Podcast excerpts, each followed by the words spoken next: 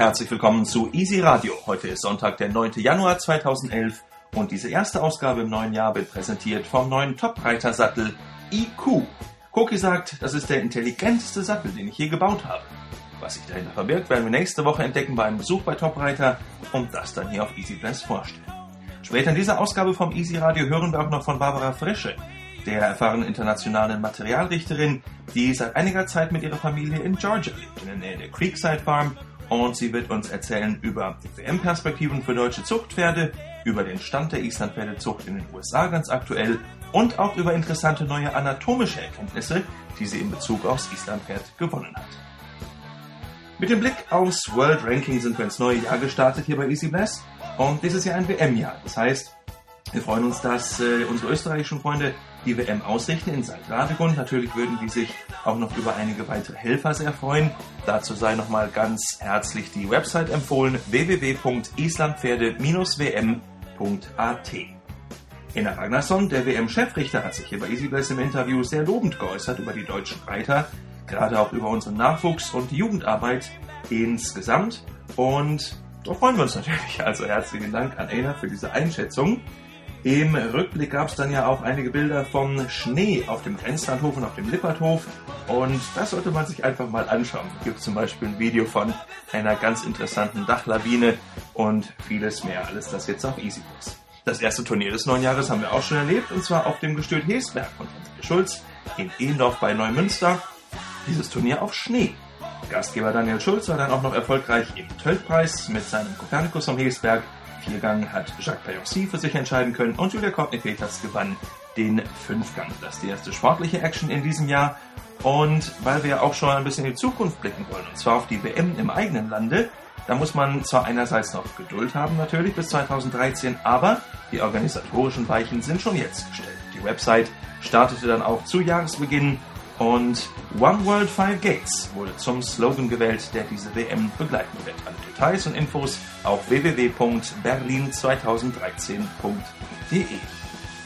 Highlights im März, wenn wir ein bisschen in die Zukunft schauen, sind zweifellos die Equitana, die große Messe in Essen mit ihrem erneut sehr prominenten Islanddorf und tollen Thementagen die gesamte Woche über.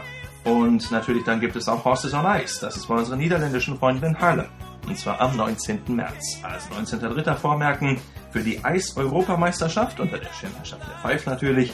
Alle Infos, eine persönliche Einladung im Video von Nanko Leckerkerker und vieles mehr jetzt auf EasyBiz. An diesem Wochenende zu guter Letzt ist der Jugendkader des IPZV in der Deutschen Reitschule in Baden-Nord zu Gast. Und vor diesen spannenden Erlebnissen mit den Warmblütern, den doch etwas größeren Exemplaren, haben die Teilnehmer gestern Abend, Samstagabend schon geschildert hier im Interview mit kurzen Statements und auch diese gibt es jetzt nachzulesen. Also das ist ein kurzer Rückblick auf die vergangene Woche. Jetzt dann Barbara Frisch. Also ich habe große Hoffnungen in unser Pferdematerial, Zucht, Stuten, Zuchthengste im Hinblick auf die WM. Ich denke, so eine, eine Triole, so ein Paukenschlag wie letztes Mal ist sehr schwer natürlich zu wiederholen. Das liegt in der Natur der Sache. Trotzdem glaube ich, dass wir qualitativ mit Sicherheit im nächsten Jahr auf einer ähnlichen Schiene fahren werden. Ich habe ganz viele super interessante junge Pferde gesehen.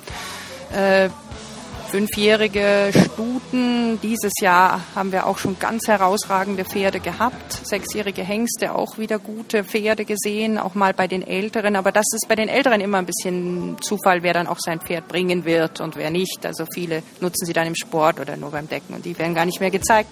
Zumindest dann nicht, wenn sie sowieso schon mal eine hohe Note hatten. Ich hoffe natürlich immer, dass unsere Züchter ihre schönen Pferde trotzdem immer noch mal wieder herzeigen. Und äh, ich glaube, wir haben allen Grund, stolz zu sein. Und ich könnte mir doch vorstellen, dass wir mit Sicherheit mit zwei tollen Pferden wieder dastehen werden. Ob natürlich der Sieg gelingt, ist die Frage. Die anderen Länder schlafen nicht. Die haben auch ganz, ganz tolle, begabte Pferde. Aber in Deutschland wird es die Qualitätsdichte immer höher. Ob es dann in der Prüfung gelingt, das wissen wir alle, ist eine andere Frage. Das ist viel auch vom Moment, der Stimmung, der Atmosphäre und auch dem dem Pferd selber abhängig und dem Duo Pferdreiter, wie gut sie zusammenwirken. Trotzdem, die Qualität wird es hergeben, dass wir auf einer sehr ähnlichen Schiene fahren.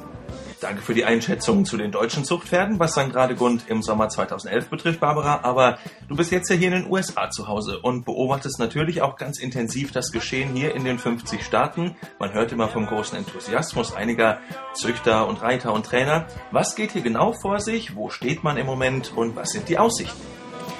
Also die Zucht in Amerika ist ähm, ein Ergebnis, würde ich sagen, im Moment aus einer sehr aktiven Arbeit von eher wenigen Leuten. Also wir haben in Amerika einige richtige Islandpferde-Enthusiasten, die das schon so, würde ich sagen, seit 15 Jahren aktiv betreiben. Ann Elwell zum Beispiel und viele andere. Ähm, oder nicht viele, einige andere. Es ist eine kleine, aber sehr, sehr engagierte Gruppe. Diese Menschen haben sich darum bemüht, äh, Top-Pferdematerial aus Island schwerpunktmäßig, aber auch aus Europa zu holen, zum Beispiel auch vom Wiesenhof ähm, haben daher eigentlich einen sehr guten Grundstock Pferde, die auch nach Blub-Gesichtspunkten häufig sehr wertvoll sind, einen starken genetischen Background haben, sehr hohe, gute eigene Leistungsprüfung abgelegt haben, sowohl Hengste als auch Stuten. Wir haben leider ein sehr ungünstiges Verhältnis im Moment an geprüften Stuten und Hengsten. Also es ist ungefähr dieselbe Zahl. Es sind gut 50 ähm, First Prize Stallions und ungefähr dieselbe Zahl Elite-Stuten. Also schöner wäre es natürlich, wir hätten noch viel mehr Elite-Stuten. Aber das ist, glaube ich, in allen Ländern ziemlich ähnlich.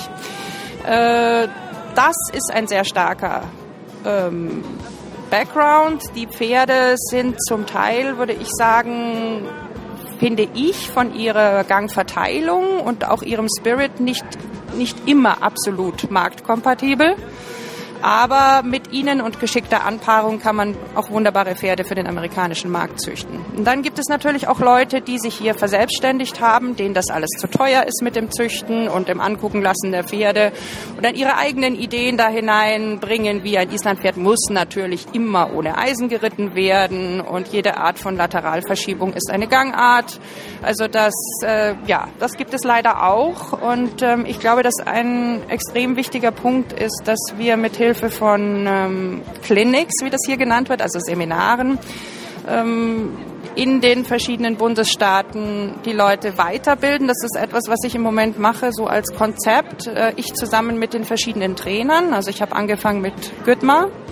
Peterson in Kentucky, das war sehr, sehr erfolgreich. Ich war in North Carolina mit Berger Wild und das wird nächstes Jahr auch weitergeführt werden mit einigen anderen Trainern, so dass wir versuchen, den Gebäude, Spirit und Gangzusammenhang den Leuten klar zu machen und ihnen zu helfen, ihre eigenen Pferde besser reiten zu können und auch ein, besseren, bisschen bessere Idee über Zucht zu bekommen. Also welche Anpaarung gut wäre, wo sind die Stärken und die Schwächen, wo soll es denn hingehen, wen kann ich reiten, was, was vermag ich zu reiten und was macht mir Spaß zu reiten. Und da soll die Zucht dann eben hingehen. Also Aufklärung auch in Form von Artikeln, Seminaren, Vorträgen, sowas, das, das ist das, was wir im Moment versuchen, hier auch von der Quickside Farm aus anzubieten und eben sozusagen äh, bundesstaatweit anzubieten. Das läuft ganz gut, denke ich mir. Das wird gut angenommen und trotzdem ist es einfach so, dass auch hier noch zu wenig Menschen vom Islandpferd wirklich wissen. Und ich denke, dass dadurch eben auch Aufklärungsarbeit vom, vom Artikeln und Veröffentlichungen, Vorträgen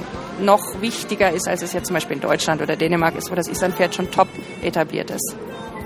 Du beschäftigst dich ja nicht nur mit den Zuchtpferden und ihren Noten, sondern auch mit Islandpferden ganz allgemein. Gibt es irgendwelche neuen Erkenntnisse, die du vielleicht mit uns teilen kannst, Barbara? Also ich habe hier in Amerika einige ganz spannende Gespräche geführt, so in Bezug auf Neuigkeiten oder Dinge, die ich einfach noch nicht wusste oder nicht kannte oder die ich mir schon mal überlegt hatte und die wollte ich verifiziert haben.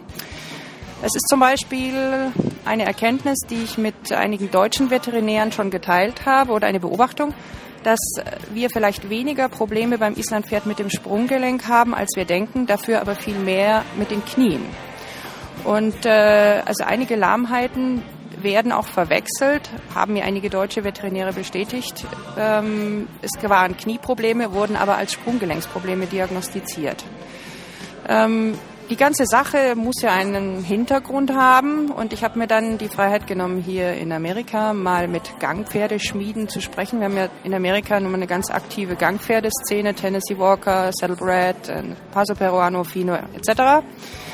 Und da sagte der zu mir, Ja, das ist vollkommen klar. Also das ist ein Phänomen, was wir ganz stark hier beobachten und für uns ist das eigentlich schon eine gegebene Tatsache, dass ähm, der Winkel des Knies mit dem Oberschenkel und dem Unterschenkel sehr viel offener ist beim Gangpferd und je mehr Tölt und Pass vorhanden, desto offener ist er, beziehungsweise desto differenzierter und tiefer liegt auch das Knie. Also die Position des Knies ist etwas anders und dadurch ist auch der Druck und die Belastung des Knies anders. Und äh, man muss mit einem speziellen Schlag und auch mit äh, einer Stellungshilfe der Hinterhand dem eben Rechnung tragen, damit das Pferd das aushält. Und das ist zum Beispiel ja, denke ich mir, eine ziemlich revolutionäre Sache, wenn man das verifizieren könnte. Ich habe natürlich auch hier bei meinem Veterinär nachgefragt, ob es darüber schon Untersuchungen gibt. Sie wollte sich schlau machen. Ich habe bisher leider noch nichts gehört, werde euch aber auf dem Laufenden halten, sobald ich was bekomme, weil das könnte ja durchaus für unsere Islandpferde eine sehr wichtige Rolle spielen. Ja, ganz herzlichen Dank auf jeden Fall dafür, Barbara. Danke auch für deine allgemeinen Einschätzungen. Und das war's für diese Woche mit Easy Radio. Alles Gute für die nächsten Tage an euch alle, die hier zuhören. Viel Spaß mit den Islandpferden und bis bald. Bless.